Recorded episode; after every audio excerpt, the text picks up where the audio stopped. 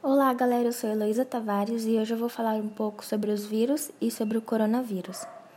Os vírus são seres muito simples e pequenos, formados basicamente por uma cápsula proteica envolvendo material genético, que dependendo do tipo do vírus, pode ser o DNA, RNA ou os dois juntos. Esses seres são acelulares, não possuindo orgânulos que desempenham a complexa síntese bioquímica, somente exprimem atividades vitais como reprodução e propagação no interior de uma célula hospedeira. Portanto, são considerados parasitas intercelulares obrigatórios. Os vírus multiplicam-se no interior das células infectadas graças à inserção de seu material genético, que passa a comandar o metabolismo da célula hospedeira. Cada vírus possui um mecanismo diferente de multiplicação. Desde que o novo coronavírus começou a se espalhar pelo mundo, diversas teorias da conspiração foram criadas as principais dizem que a China criou o vírus intencionalmente. Porém, um estudo publicado na revista Medicina Natural afirma que a mutação surgiu como resultado da evolução natural. A equipe analisou dois elementos da proteína usado pelo vírus para invadir e se prender nas células humanas e animais. Foi descoberto que, que certas características são tão eficazes na ligação que só podem ser resultados da seleção natural. O coronavírus entra no corpo humano através do contato com fluidos corporais de outras pessoas. A forma mais comum dessa transmissão é a partir de pequenas gotículas de saliva que vão de um paciente infectado para outro sadio.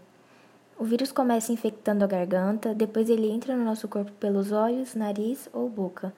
Logo após, eles começam a se multiplicar dentro das células. Os primeiros sintomas do novo coronavírus, causador da doença Covid-19, tendem a ser a tosse seca persistente, febre, dor ou dificuldade ao respirar. Em casos mais graves, o vírus pode afetar mais de 50% do pulmão, provocando insuficiência respiratória grave, nos quais os pacientes precisará da assistência de uma unidade de terapia intensiva e de ventilação mecânica. Também pode causar lesões em outros órgãos, principalmente nos rins e no fígado e, nos casos mais extremos, levar à morte do paciente. Para evitar a propagação da Covid-19, lave suas mãos com frequência, use sabão e água ou um gel à base de álcool, mantenha uma distância segura de qualquer pessoa que esteja tossindo ou espirrando, não toque nos olhos, no nariz ou na boca. Quando tossir ou espirrar, cubra o nariz e a boca com o cotovelo dobrado ou um tecido. Fique em casa se você se sentir indisposto. Se você tiver febre, tosse e dificuldade para respirar, procure assistência médica. A Covid-19 é um vírus altamente transmissível. Quando um vírus surgiu em Wuhan, na China, logo eles adotaram isolamento social para conter o avanço do vírus. Mas em um mundo globalizado, com um grande fluxo de pessoas que cruzam fronteiras diariamente, é muito difícil impedir que um vírus altamente transmissível alcance todo o planeta, se tornando uma pandemia.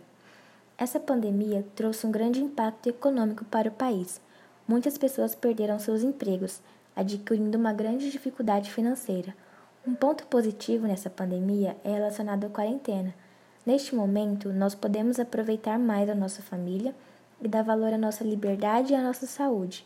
A pandemia também está tendo um grande impacto na minha vida acadêmica pois eu curso técnico em eletromecânica. Neste curso, muitos de seus conteúdos devem ser em aula prática e isso está gerando uma grande dificuldade no meu aprendizado. Analisando o tema coronavírus, eu me senti familiarizada com o conteúdo. Neste ano em biologia, estudei sobre os vírus e sobre a seleção natural e percebi que existe uma certa relação. Quando o coronavírus surgiu, também surgiram algumas teorias da conspiração, afirmando que o vírus havia sido criado intencionalmente mas logo pesquisadores confirmaram ser uma seleção natural, como vimos acima.